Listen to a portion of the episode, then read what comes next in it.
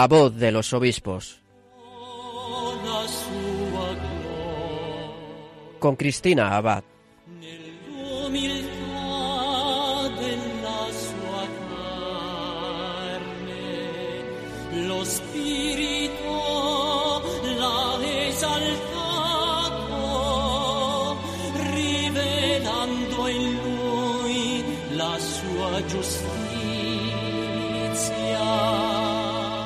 Buenas noches, querida familia de Radio María. Un cordial saludo de Cristina Abad en este nuevo programa de La Voz de los Obispos.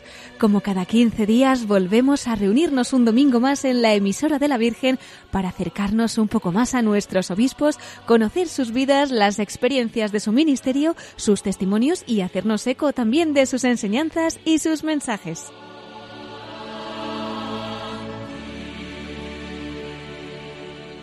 Bueno, ¿y a dónde nos van a llevar esta noche las ondas de Radio María? Pues precisamente a una diócesis que ha acogido estos días la visita de nuestra Reina, la Virgen María.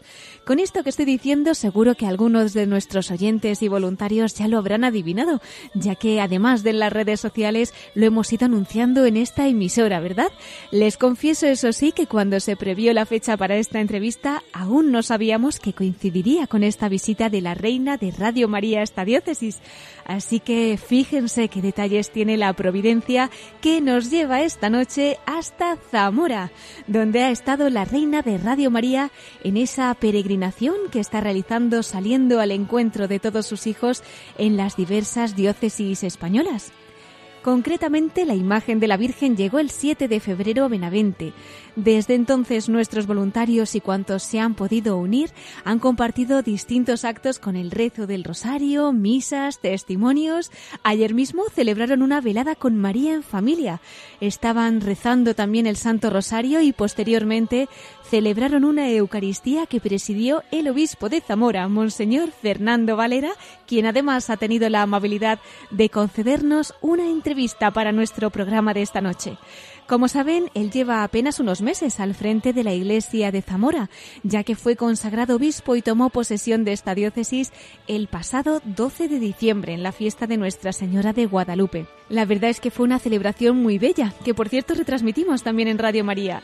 Y bueno, pues aún más en este tiempo tan duro de pandemia que estamos viviendo, pues vivimos esta ocasión con la alegría de compartir también pues toda la ilusión de la Iglesia española y muy especialmente de la zamorana que acogía a su nuevo pastor. Bueno, pues en breve nos contará don Fernando Valera cómo está viviendo esta primera etapa como obispo de Zamora y compartirá también con nosotros su entrega personal a Cristo como sacerdote, ahora como obispo, junto, como no, pues a esa experiencia de su ministerio que ha desarrollado sobre todo en la diócesis de Cartagena, que es su diócesis de origen. Enseguida le tendremos con nosotros. No se lo pierdan. En nuestro bloque de Episcoflases, nuestro colaborador Miquel Bordas nos informará de más noticias y mensajes de nuestros obispos. Además, en nuestra sección de la perla rescatada, esa sección que tenemos para recordar parte del legado de nuestros obispos que ya han entregado su alma al Señor, pues la vamos a dedicar al arzobispo castrense de España, Monseñor Juan del Río, también presidente de la Comisión Episcopal para las Comunicaciones Sociales y que, como saben, partió a la casa del Padre el pasado 28 de enero como consecuencia del coronavirus. Él ha sido el primer obispo en activo que ha fallecido a causa de la pandemia y bueno, nosotros confiando en que ya nos esté acompañando desde el cielo, pues esta noche queremos también tener un recuerdo especial para él. Y ya para concluir, como siempre, finalizaremos nuestro programa desde el corazón de María. Para ello contaremos nuevamente con el testimonio del obispo de Zamora, Monseñor Fernando Valera, quien compartirá con nosotros su viva devoción a la Virgen María. Pues vamos a pedir nosotros también la intercesión de nuestra querida Madre, nuestra Reina de Radio María, para que nos acompañe durante el programa y de su mano comenzamos La voz de los obispos.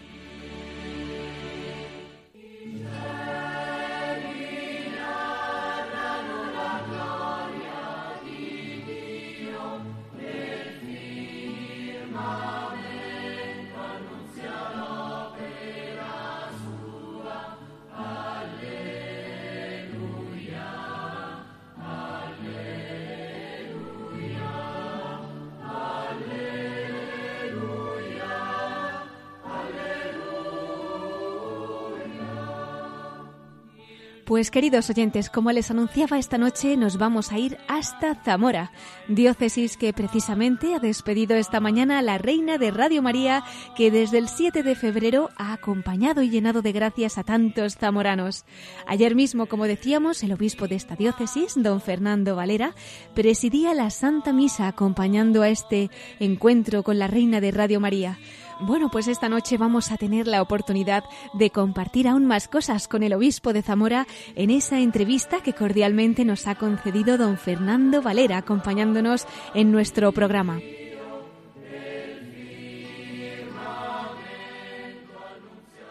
Don Fernando Valera nació el 7 de marzo de 1960 en Bullas, en Murcia. En 1977 ingresó en el Seminario San Fulgencio de la Diócesis de Cartagena. Entonces estaba en Granada.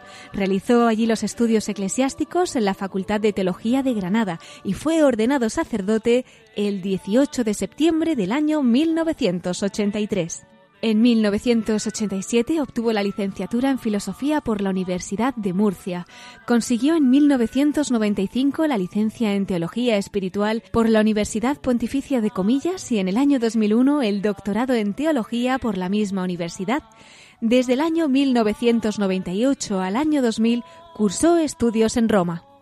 Durante sus 37 años de ministerio sacerdotal ha desempeñado diversos encargos y actividades pastorales en la diócesis de Cartagena. Y como no, pues vamos a recordar que fue también sacerdote misionero Fidei Donum en el Alto de Bolivia desde el año 1991 al 92. Les contamos también que desde el año 2011 era director espiritual del Seminario Mayor de San Fulgencio y del Seminario Menor de San José de la Diócesis de Cartagena, también de la Congregación Hermanas Misioneras de la Sagrada Familia de Derecho Diocesano desde el año 2010.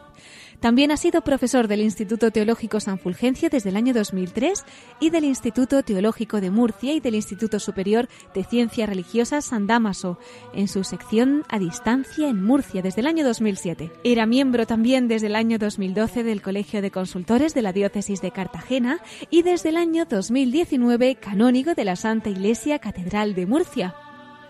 Su nombramiento como obispo de Zamora se hizo público el pasado 30 de octubre.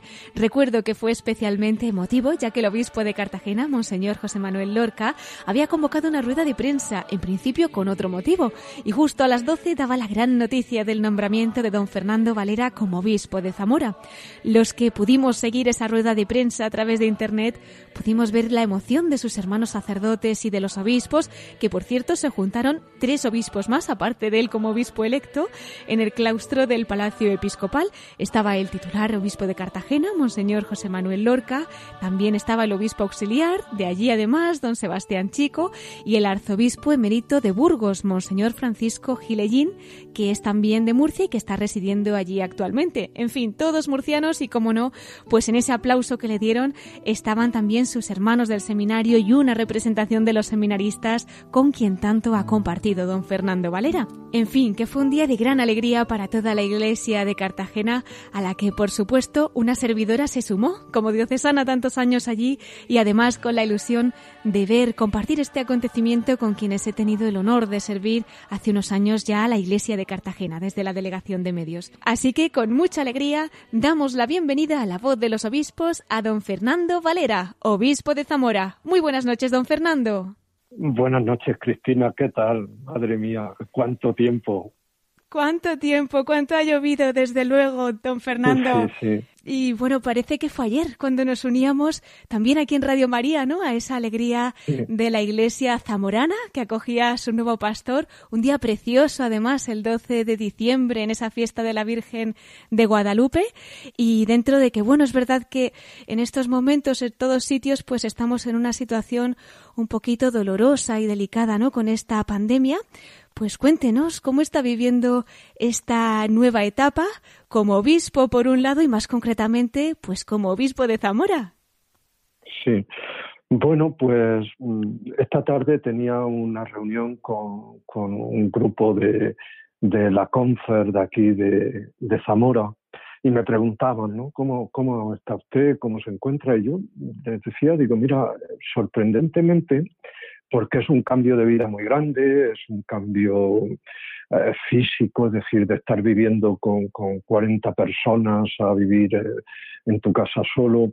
Eh, es decir, es un cambio a todos los niveles, ¿no? Y, lo estoy viviendo con gozo, con paz, con alegría, es decir, y, es algo mm, muy de Dios y muy del Señor. Creo que me está regalando el poder vivir este inicio del ministerio con mucha alegría. Pues nos unimos también nosotros a esa alegría. Ya tiene muchos oyentes rezando por usted, porque como compartíamos también desde nuestra emisora al retransmitir su toma de posesión, pues tuvieron la oportunidad de conocerle un poquito y yo espero que con esta entrevista, pues un poquito más. Y es que realmente don Fernando fue una celebración muy bella, no es por nada, pero junto a la Grey Zamorana veíamos además una gran representación de su diócesis de origen, de la diócesis de Cartagena. En fin, ¿qué recuerdos tiene? ¿Cómo vivió aquella ceremonia? Bueno, pues realmente mm, como lo que fue, es decir, es un Pentecostés mm, donde, donde el Señor me, acogió en su seno, ¿no? Y, y, eso en la iglesia, eso en la misión apostólica, es, creo que fue una profunda experiencia de Dios, no solo el hecho en sí de, una ordenación objetiva, sino que, ese don del Espíritu que, yo recibí fue una experiencia compartida del Espíritu, ¿no? Y poder compartirlo con, los sacerdotes que pudieron venir de Murcia, con los obispos, don José Manuel, don Sebastián, don Francisco, pues, pues era como, como decir, mm, todo aquello que, que, eres tú, que te has constituido, está aquí y, te entrega ¿no? a, la iglesia de Zamora. Y, y bueno, para mí fue entrañable precioso testimonio, ¿no? De cómo el Señor pues le ha elevado a esa plenitud del sacerdocio en esa experiencia de Dios. Y don Fernando, estamos recordando también pues aquella rueda de prensa, ¿no? En el claustro del Palacio Episcopal de Murcia, en ese momento en que el obispo de Cartagena, nuestro querido don José Manuel Lorca, anunció su nombramiento, entre comillas por sorpresa, al menos para los demás, ¿no? Fue realmente emocionante ese aplauso pues de sus hermanos sacerdotes, los seminarios en fin, ¿usted qué guarda en el corazón de aquel momento? Pues aún me, sigo emocionando, ¿no? De, sentir a, todo el presbiterio que estaba allí, pero, pero que era la imagen de mi presbiterio. cuando estaba dando pues el saludo a la iglesia de Zamora y, estaban llegando los seminaristas que, por el aforo no, habían podido ir, pero, pero dijeron vamos, ¿no? Y el, ir viendo cómo llegaban. bueno, fue, fue algo emocionante que, cada vez que lo recuerdo se me saltan las lágrimas, ¿no? De, de, gozo, de alegría, de, del cariño, de la cercanía. Fue algo impresionante. No me extraña, don Fernando. Estábamos emocionados todos los que estábamos viendo. Recuerdo que además en Radio María pudimos conectar en directo en ese momento, ¿no? En el que el obispo de Cartagena pues estaba compartiendo un nombramiento tan tan especial. Y qué decir, ¿no? De esas palabras tan emotivas para sus queridos seminaristas. Y es que ha sido un tiempo muy especial, ¿verdad? El que ha pasado junto a ellos. En fin, yo sé que a veces no hay palabras para explicar todo lo que uno lleva en el corazón, pero ¿qué resaltaría a usted de esos años en el seminario? Bueno, pues mm, el director espiritual eh, es una figura muy especial en un seminario, ¿no?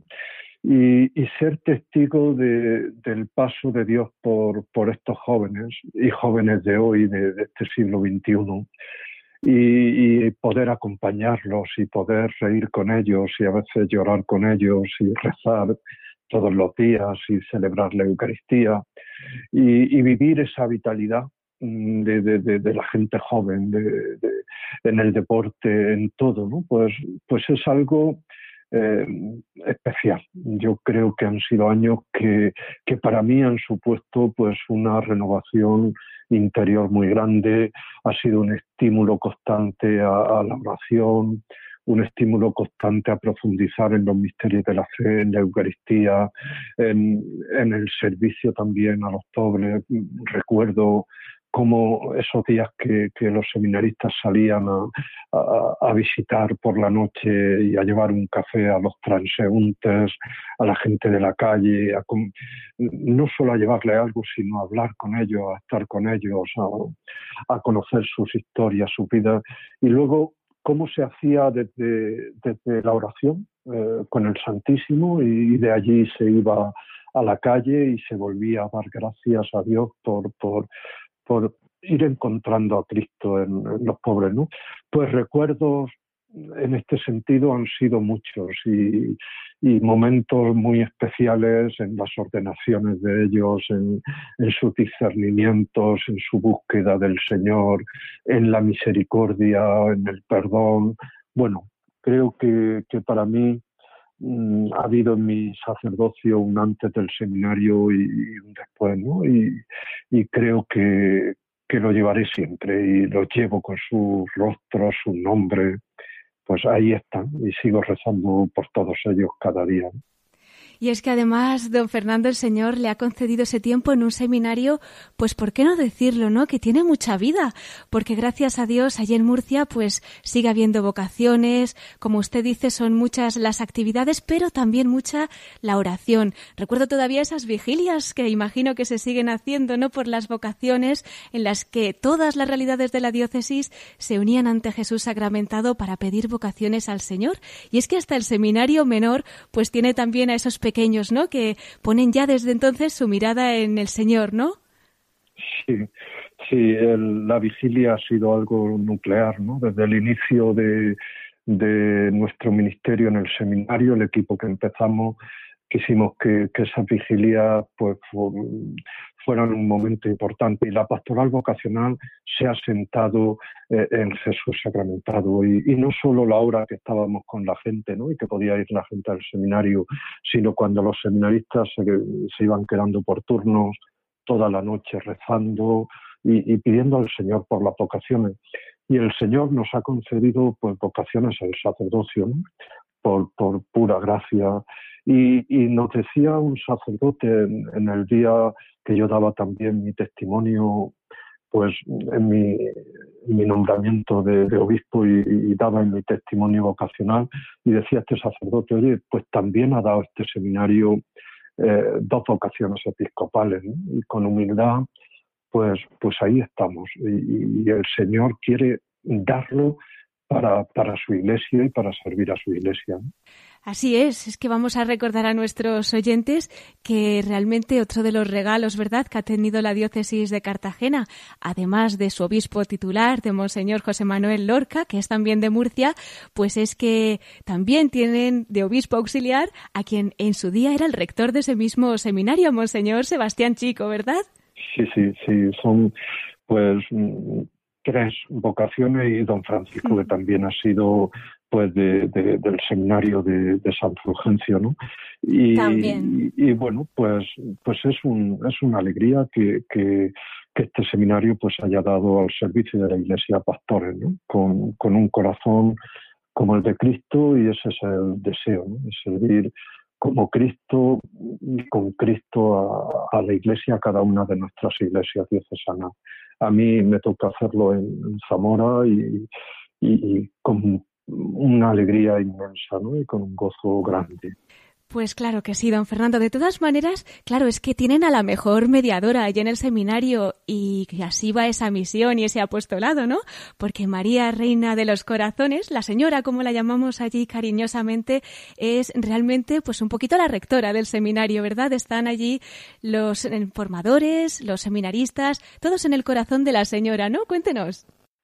Sí, bueno, es de esas devociones entrañables que tienen más de 100 años en nuestro seminario de San Fulgencio, donde eh, el primer sábado de, mayo de cada año los que han ingresado al seminario pues se introducen sus nombres en ese corazón de María. Y, y sorprendentemente están todos desde el año 40 eh, todos los nombres porque los anteriores se, perdieron. Y, bueno, ahí parece que, no van a caber más nombres, pero cada año sigue entrando ese, ese grupo y saber que todos los sacerdotes de Murcia y todos los seminaristas estábamos estamos en el corazón de María, que María, la patrona, está en, en, la escalera, ¿no? que, donde la vida transcurre, donde subimos, bajamos, que cada vez que pasas es una ejaculatoria a la Virgen, es poner tu vida en manos de María, es saber que ella está en el corazón, que ella te mira en esa belleza grandísima que, tiene esta imagen de la señora y que, que, es bella por fuera y bella por dentro, ¿no? en esa en ese espíritu sacerdotal, en ese corazón sacerdotal de María. Qué bonito, ¿verdad? Todos los sacerdotes, todos los seminaristas de la diócesis de Cartagena, ahí metidos en el corazón de María. Y como usted dice, cuando parece que no caben más, caben, que no cabe en el corazón de la Virgen. Pues, don Fernando, qué oportunidad tan preciosa, ¿no? El poder acompañar de la mano de la Virgen a tantas almas, guiarlas en una vocación tan excelsa como es la de el sacerdocio. Y bueno, hablando de vocaciones, usted es precisamente de Bullas, por lo que he oído, es una de las localidades murcianas de donde salen más vocaciones. En fin, ¿cómo nace su historia de entrega al Señor? Querría compartir cómo sintió su vocación para ser sacerdote. Bueno, voy a intentar ser breve, pero eh, yo soy de una familia cristiana, eh, mi vida ha transcurrido en torno al Señor desde, antes de nacer, y, y en, esa, en ese discurrir de la familia, cuando uno tiene que, dar el paso, cuando en la adolescencia ¿no? toca pues, plantearse las dudas, las dificultades. yo en una exposición del Santísimo en la capilla de, las Hermanas del Amor de Dios, eh, allí de rodillas, yo sentí la, experiencia que, que, no me ha abandonado nunca de que, de que sería de Cristo, ¿no? de que mi vida que yo sería cristiano. Y, desde ese momento eso es como algo que se grabó en mi corazón y que, y que no me ha abandonado nunca. ¿eh? Eso yo tenía 15 años, a los 17, cuando hacía en aquel momento COU, preparando la universidad, pues esa vocación parece que, que se concretaba en una llamada al sacerdocio, con todas las dudas, con todas las dificultades, pues bueno, pues me puse manos del Señor, fui acompañado por los sacerdotes de mi parroquia, por la religiosa que llevaba el grupo, Sor Teresa, por el delegado de vocaciones de la diócesis.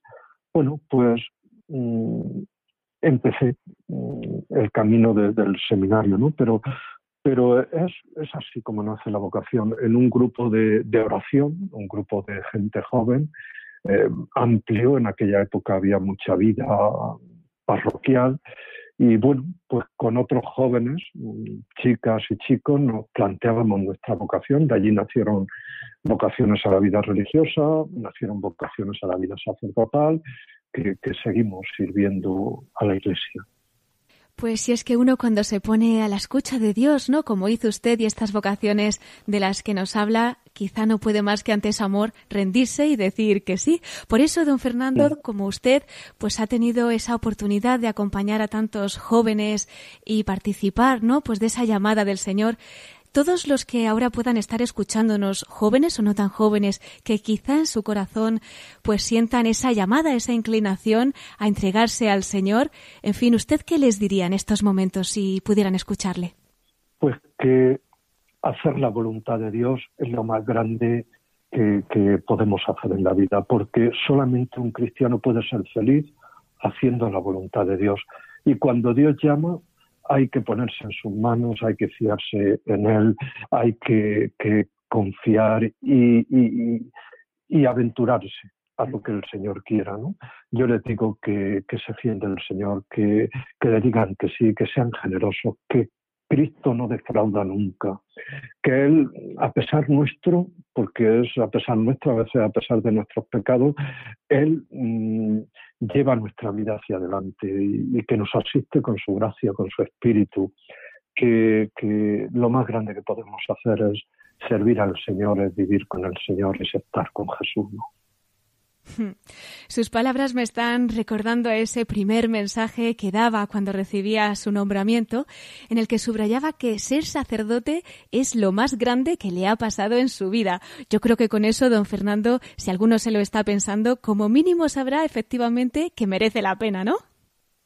merece la pena seguir a Cristo y merece la pena ser sacerdote y celebrar cada día la Eucaristía y ser instrumento de Cristo, que a pesar de, que somos vasijas de barro, él, nos llena de su gracia y Él, él nos asiste y podemos actuar en, su persona, en, la persona de Cristo, ¿no? y, y llevar a las almas a, al Señor las almas a través de la misericordia, a través del bautismo, a través del sacramento de la unción. Cuánta gente pues vive mm, el gozo de, ponerse en las manos de Dios y, entregarse y entregar toda su vida cuando, cuando tú le das la unción, el, vivir mm, todo lo que somos eh, eh, eh, como hombres de Dios. ¿no? este mundo, aunque parezca lo contrario, este mundo necesita de Dios y necesita que nosotros los sacerdotes seamos los hombres de Dios para, para esta sociedad y este mundo. Cierto, cierto. No sé qué haríamos sin ustedes que nos dan la vida eterna ya en esta tierra.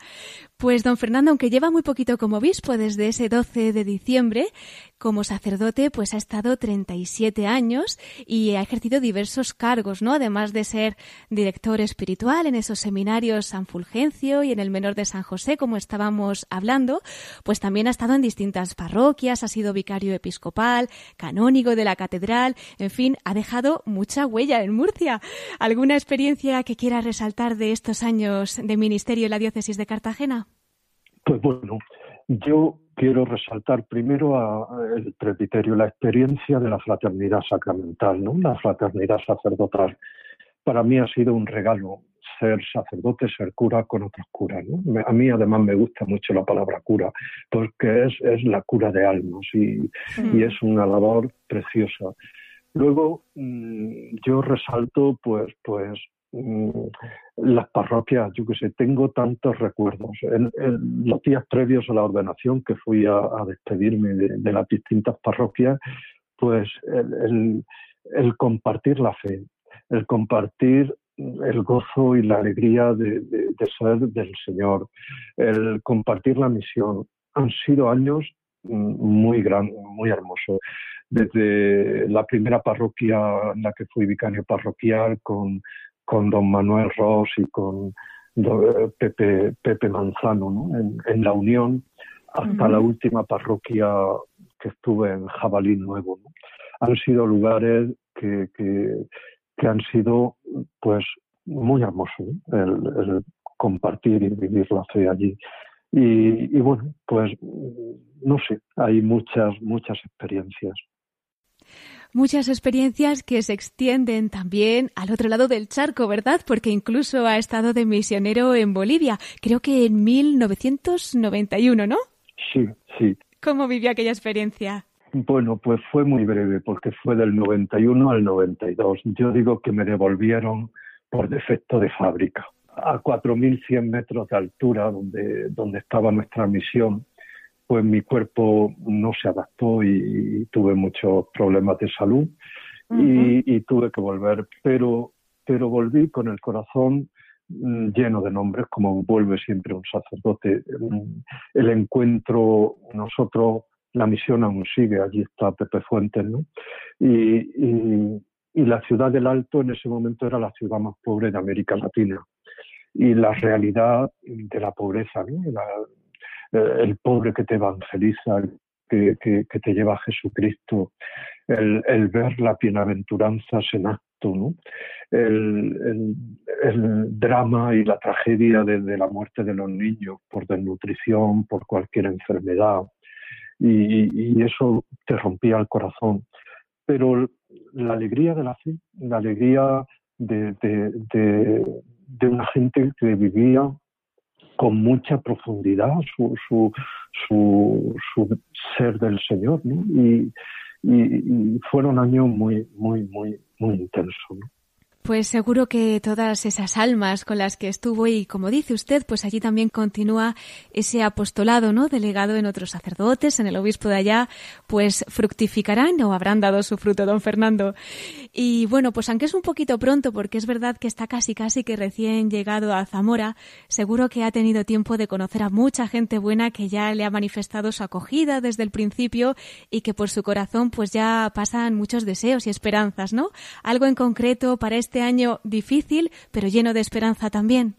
Bueno, pues yo creí que iba a ser una llegada muy, mm, pues con la pandemia y, bueno, pues un tiempo para ir conociendo despacio, y, pero la iglesia de Zamora estaba esperando porque, porque era también la celebración de los 900 años de la donde la sede se restaura, ¿no? Es decir, eh, con San Atilano, un poco después, eh, eh, Almanzor arrasó con, con, la vida cristiana y, y, la diócesis, y, y, de nuevo hace 900 años que se hace, eh, pues se, se, se, vuelve a instaurar la sede. ¿no? Y, y bueno, pues estamos preparando un año para, para esta celebración. Mm, hoy me han contestado que, vamos a tener un año jubilar, lo ha hecho la congregación mm, correspondiente para que podamos mm, celebrar el, jubileo de, por estos 900 años. Y, vamos a, ir haciendo todo un camino de, memoria, de celebración en el presente y de mirar al futuro y, ver dónde el espíritu nos dirige. Es posible que sea mm, con muchas restricciones, pero aunque seamos como ahora 25 en las celebraciones, vamos a hacerlo, vamos a celebrarlo, vamos a mirar nuestra historia, nuestro presente y el futuro de la mano del Señor. Es una iglesia que tiene una raíz muy profunda de vida cristiana y, y es un gozo poder celebrar este acontecimiento junto al año de San José y junto a un año especial en torno a las familias que nos ha pedido el Papa. ¿no? Pues con estos tres objetivos estamos planteando en los distintos niveles, arciprestacos, delegaciones, Consejo Episcopal, eh, vida religiosa, pues estamos eh, planteando cómo, cómo vivir y cómo profundizar en este, en este año que el Señor nos regala. Pues enhorabuena, don Fernando, por ese año jubilar al que nos unimos desde Radio María, también efectivamente pues de la mano de San José y celebrando ese año de la familia se juntan muchas cosas buenas y no faltará la ayuda desde el cielo y ese año de gracia pues que la Iglesia ha concedido redundarán frutos para toda la Iglesia. Eh, don Fernando, ya para concluir esta parte del programa, de la entrevista, aunque luego le invitaremos a esa sección especial del corazón de María, quería pedirle un mensaje especial para nuestra radio para nuestros oyentes, voluntarios, para el equipo que estamos aquí al servicio de la Virgen y que podamos también continuar pues esta obra y llevarla a todos los rincones que la Virgen quiera. Bueno, pues a mí siempre Radio María me recuerda aquellas palabras de, San Juan Pablo II, ¿no? España, tierra de María. Y, Radio María, pues, pues tiene esa labor. Yo cuando en el seminario de Murcia nos ha tocado pues, alguna celebración de, víspera, el rosario, eh, alguna celebración con Radio, de María, Radio María, ha sido un gozo inmenso. Y saber que estamos en comunión con tantos hombres y mujeres de, España ¿no? que, que, siguen Radio María y que quieren profundizar en su fe y quieren crecer en su fe y, acompaña de tantas maneras, sobre todo a los enfermos, a, las personas mayores que no pueden salir. Bueno, pues es, es un gozo. Yo os invito a, a seguir con esta labor a, servir a la Iglesia de la mano de María en esta radio que quiere ser mm, pues, pues un latido del corazón de nuestra Madre. Muchas gracias, don Fernando. Eso queremos ser. Desde luego que sí. Contamos con su oración para poder llegar, pues, a ser ese latido del corazón de la Virgen y llegar a tantas personas. Don Fernando, queríamos invitarle, como decíamos, a esa sección que tenemos al final de nuestro programa para que nos hable también un poco más desde el corazón de la Virgen. ¿Nos acompaña en unos minutos? De acuerdo, muchas gracias. Buenas noches y hasta dentro de, de un rato. Muchas gracias, Monseñor Fernando Valera, obispo de Zamora. Hasta entonces.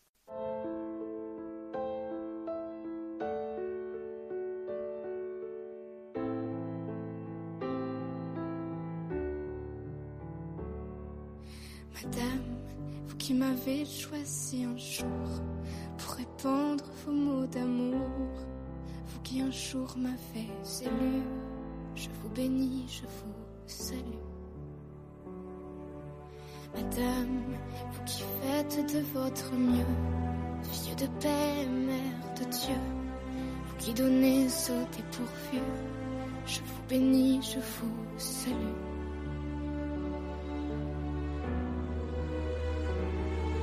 Madame, dont le cœur brûle comme une flamme, avec l'amour pour et flamme, sauvez leur corps, Madame, vous qui entendez les prières des pauvres pécheurs sur la terre, vous notre sœur, vous notre mère, remplissez-nous de la... Estás escuchando La voz de los obispos con Cristina Abad, Radio María. Madame, vous qui avez donné l'enfant, le fruit parfait de votre sang, pour les humains faibles et nus, je vous bénis, je vous salue. Madame, vous qui apportez à ce monde des feux de joie qui nous inondent, vous qui nous aimez tant et plus, je vous bénis, je vous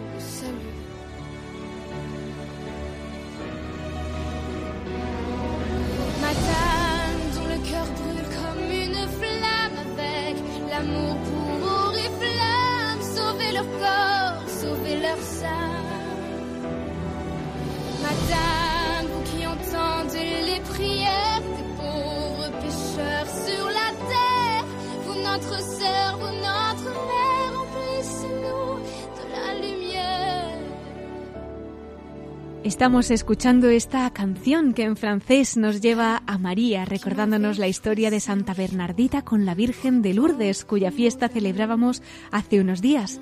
Como nos ha dicho hace unos minutos el obispo de Zamora, don Fernando Valera, en esa entrevista que nos ha concedido para este programa, pues que la Virgen nos ayude también a llegar a tantas personas y acompañarlas, siendo ese latido del corazón de nuestra Madre, en palabras de Monseñor Valera.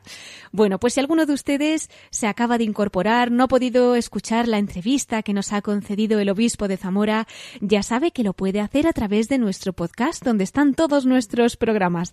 De todos modos, todavía están a tiempo de escuchar una vez más a don Fernando Valera, al obispo de Zamora, porque le tendremos también al final de nuestro programa en nuestra sección del corazón de María.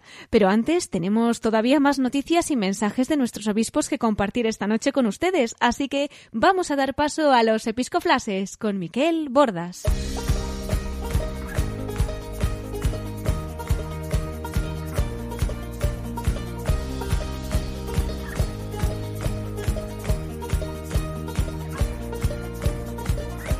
And brothers and sisters, fill these cups with life.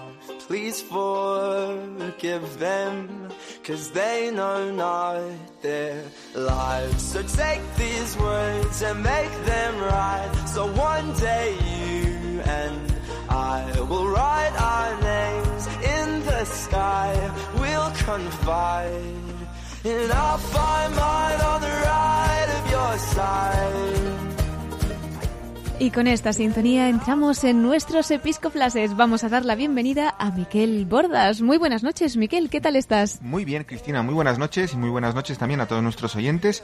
Encantado de estar un domingo más con la familia de Radio María y también acompañados esta noche con el obispo de Zamora, don Fernando Valera, que nos ha emocionado a todos con ese testimonio que ha dado de fidelidad a Dios, de entrega sacerdotal y ahora ya episcopal. Y siempre un amor a la iglesia y a las almas, ¿no? Así que con ganas de seguir escuchándole desde el corazón de María al final de este programa. Pero antes, Cristina, vamos a compartir con nuestros oyentes alguna noticia de ámbito episcopal y mensaje también de nuestros obispos eh, durante estos días, en lo que es esta sección de los episcoflashes de esta noche. Pues vamos con ello.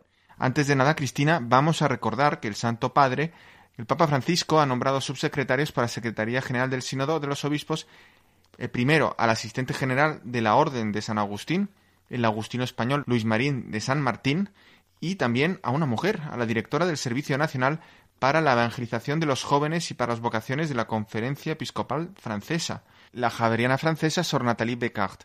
Por tanto, el Santo Padre elevará al sacerdote Luis Marín de San Martín al orden episcopal dándole la sede titular de Suyanas, una sede histórica, por supuesto. Bueno, pues ya iremos informando de este acontecimiento, ya que pronto tendremos entonces a un nuevo obispo español, ¿no? Concretamente de Madrid. Sí, Monseñor Luis Marín de San Martín eh, nació en 1961 en Madrid. Hizo sus primeros votos en la Orden de San Agustín, los agustinos, en septiembre de 1982 y sus votos solemnes en noviembre de 1985. Fue ordenado sacerdote el 4 de junio de 1988. Se doctoró en Sagrada Teología por la Universidad Pontificia de Comillas de Madrid y desde el año 2004 es profesor invitado en la Facultad de Teología del Norte de España con sede en Burgos. Es archivero general de la Orden, asistente general de los Agustinos y presidente del Institutum Spiritualitatis Agustiniane. Bueno, pues felicitamos a Monseñor Luis Marín de San Martín y por supuesto pedimos a nuestros queridos oyentes que encomienden también su nueva misión como subsecretario para la Secretaría General del Sínodo de los Obispos. Sí, Cristina. Y también te cuento que este domingo, como sabéis, es una de las citas más importantes para Manos Unidas en su campaña contra el hambre y más en estos tiempos de pandemia, pues afecta a tanta, tanta población. La otra cita fue el viernes pasado en el Día del Ayuno Voluntario. Y otra es precisamente este domingo de hoy, con la colecta especial que se ha hecho en las iglesias para ayudar a los más necesitados de otros países a través de Manos Unidas. Y bien, con este motivo, numerosos obispos españoles han dedicado sus cartas dominicales, que mm, se leen hoy, a reconocer la labor de Manos Unidas y a sensibilizar eh, sobre el sentido de su misión.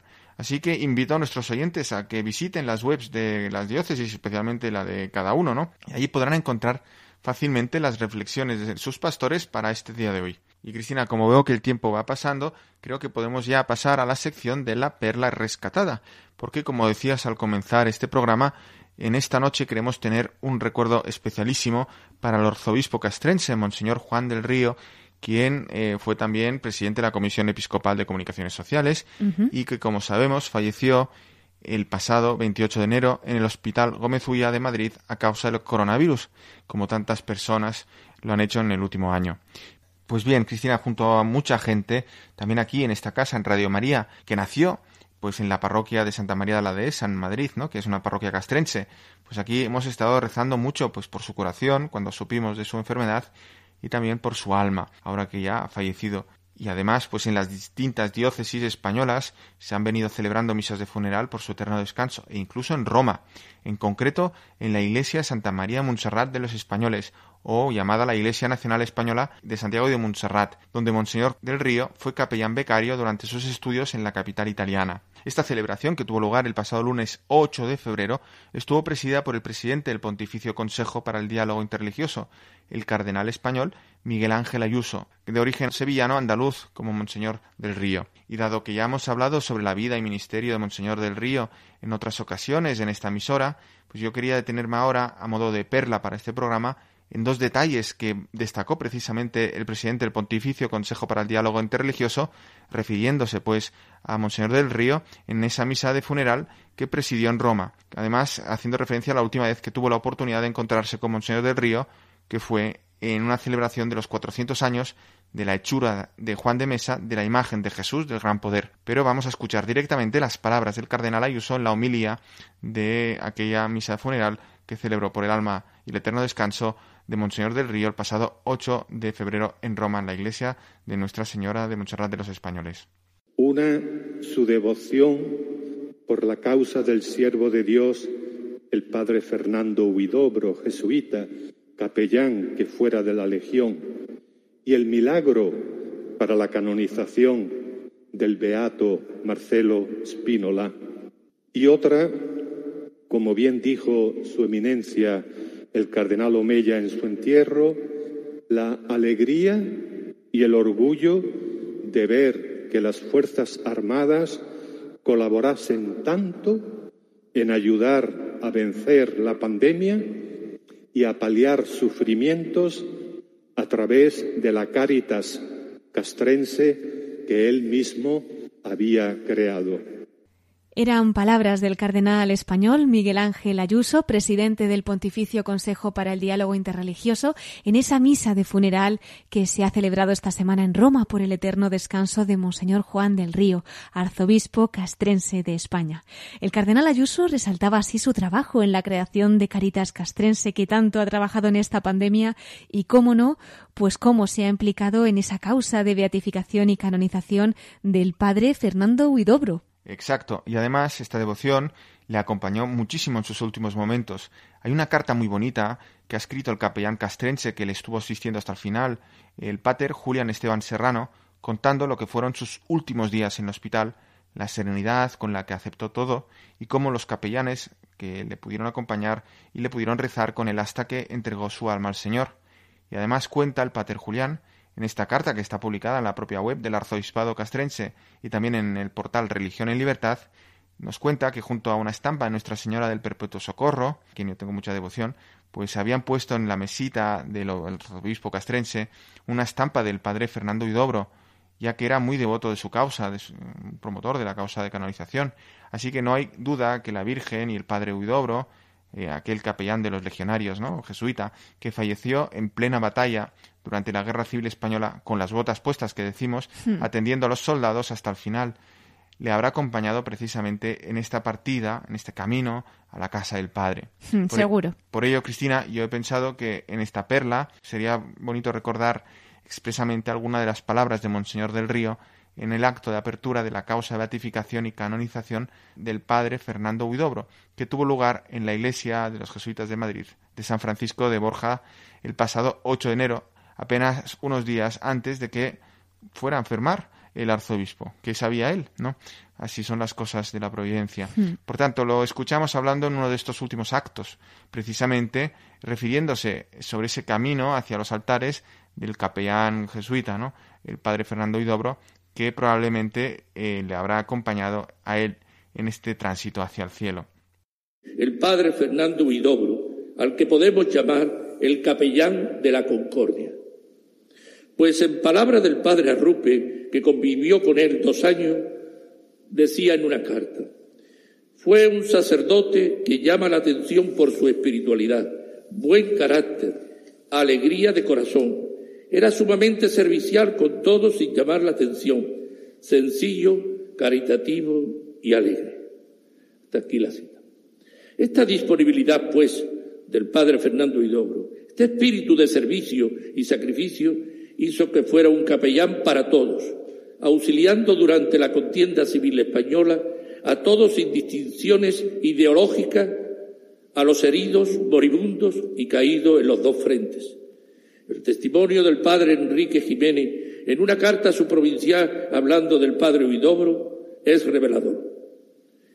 Cuando saltan las trincheras, el padre va siempre en primera línea con ellos, le da a becer el crucifijo, les bendice y asuelve. En ocasiones se ha traído a hombros heridos desde el otro frente para confesarlos antes de morir. Hasta aquí la cita. En definitiva, queridos amigos, el padre Oidobro fue un hombre que no edificó muro, sino que construyó puente, como diría el Papa Francisco, que supo ver en los corazones más humildes de sus legionarios y de los combatientes del otro frente las virtudes y valores capaces de impulsar al ser humano a realizar los gestos de mayor generosidad por los demás. Así pues, lo pone de manifiesto esa carta mencionada anteriormente a su hermano Ignacio, también jesuita, antes de su muerte, que ante la grave situación en que vivía le escribe lo que hemos escuchado. Si me alcanza la muerte será por amor. Y yo me pregunto, ¿no estamos ante la figura de canonización de mártir por la caridad? Su vida y su muerte dieron ejemplo de ello.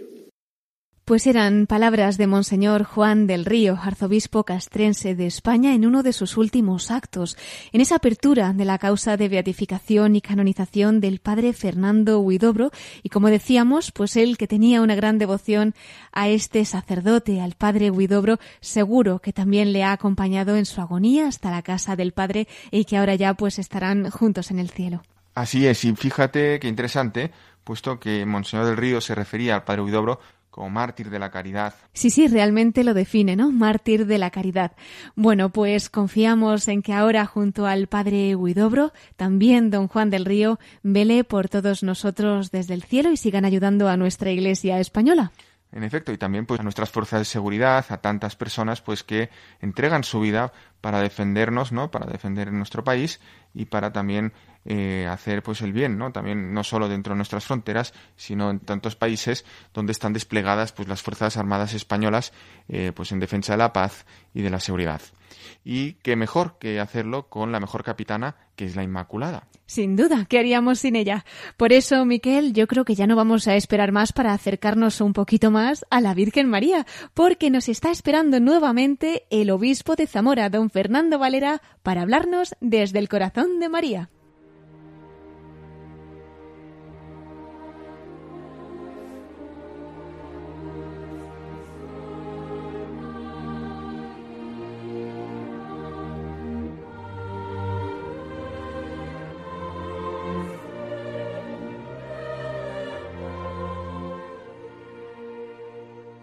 Y entramos ya en la voz de los obispos desde el corazón de María. Hemos tenido en la primera parte de nuestro programa al obispo de Zamora, a Monseñor Fernando Valera. Él ha compartido con nosotros pues esa primera etapa allí como pastor de la diócesis zamorana y también el testimonio de su vocación, ese amor al sacerdocio y sobre todo pues ese periodo que como sacerdote ha estado también en la diócesis de Cartagena. Ahora tenemos la oportunidad de que nos hable una vez más desde el corazón de María. Muy buenas noches nuevamente, don Fernando. Buenas noches de nuevo, ¿qué tal? Pues encantados de volver a escucharle y nos hemos quedado, fíjese, con ganas de más cuando nos ha hablado de la Virgen, así que le invitamos a que comparta pues alguna anécdota, experiencia o algo que lleve en su corazón de un modo especial y que haya vivido pues de la mano de la Virgen en el corazón de María. Bueno, pues mm, mi, mi vida desde niño tiene, tiene una espiritualidad mariana no es que espiritualidad, una piedad mariana muy entrañable. La Virgen del Rosario eh, en Bullas es, algo muy grande para, para todos los bulleros. Y, yo desde niño, pues de, primero de la mano de mi madre, de mi abuela, eh, después solo, joven, de mayor, ahora cuando voy, pues pues entrar a hacer la visita a la Virgen y saludar al Santísimo y saludar a la madre y, ponerme, ponerse y ponerme en las manos de ella y sentir su, su cercanía, sentir su protección. Eh, cuando entro a la iglesia de mi pueblo es, es el niño que, que, que, se pone en las manos de la Virgen del Rosario y, y, se llena de, de, de, su ternura. ¿no? Pues, pues para mí eso es siempre una experiencia de María entrañable. ¿no? Después podemos hablar de, la que ya hemos comentado, que también es muy entrañable, la, María Reina de los Corazones, ¿no? Bueno, pues simplemente decir que, la experiencia de tener a María Reina de los Corazones en el centro del seminario de Murcia, pues es saber que, el cielo tiene corazón de madre, ¿no? Y, vivir esa experiencia de, María que, que, está en nuestro caminar, está en medio de nuestras tareas, está en medio de nuestras inquietudes. A veces cuando la vida no te sonríe, pero también cuando la vida se llena de alegría. Esos cantos de la salve en, la escalera del seminario, ese ponernos en sus manos, pues yo lo quiero trasladar a todos, pero lo quiero trasladar especialmente a la diócesis, a mi esposa, que la que el Señor me ha regalado, para que de la mano de María sepamos que, el cielo tiene corazón de madre y que ella en esta pandemia nos está acompañando y que ella nos lleva siempre a Jesús. Y María es la primera discípula de Jesús y que yo quiero ser discípulo del Señor, estar con Él, vivir con Él y ser de Él para siempre. Y os invito también de la mano de María a ser todos discípulos del Señor. Buenas noches, Cristina. Gracias por, por, por tu acogida, gracias por tanto que, que, en Murcia y aquí en este momento pues hemos compartido. Dios te bendiga y bendiga a todos los radioyentes. Muchísimas gracias, don Fernando. El agradecimiento es mío y ya sabe que, bueno, personalmente, por supuesto, cuenta con mis oraciones, pero también las de toda la familia de Radio María. Aquí tiene su casa, don Fernando, y le esperamos cuando quieran nuestros micrófonos, en la Casa de la Virgen. Muchas gracias. Hasta siempre, Monseñor Fernando Valera, obispo de Zamora.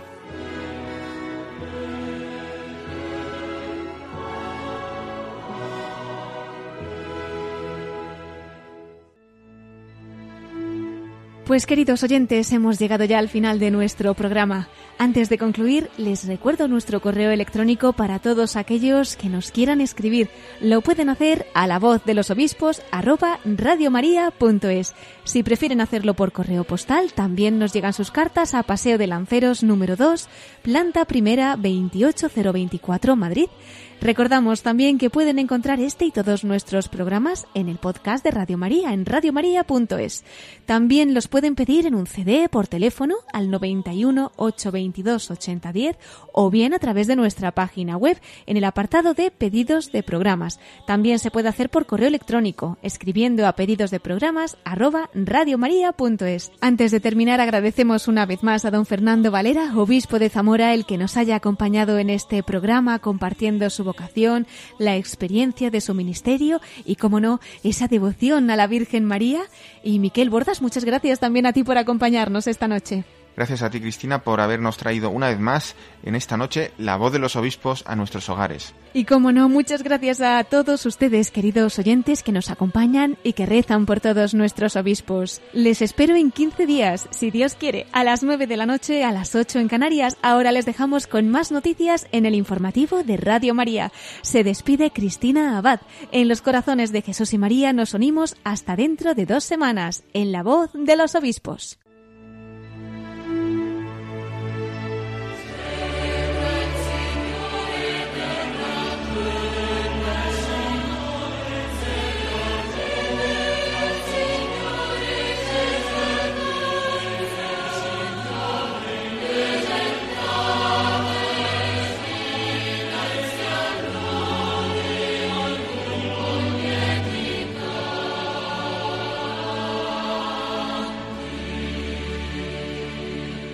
Han escuchado la voz de los obispos.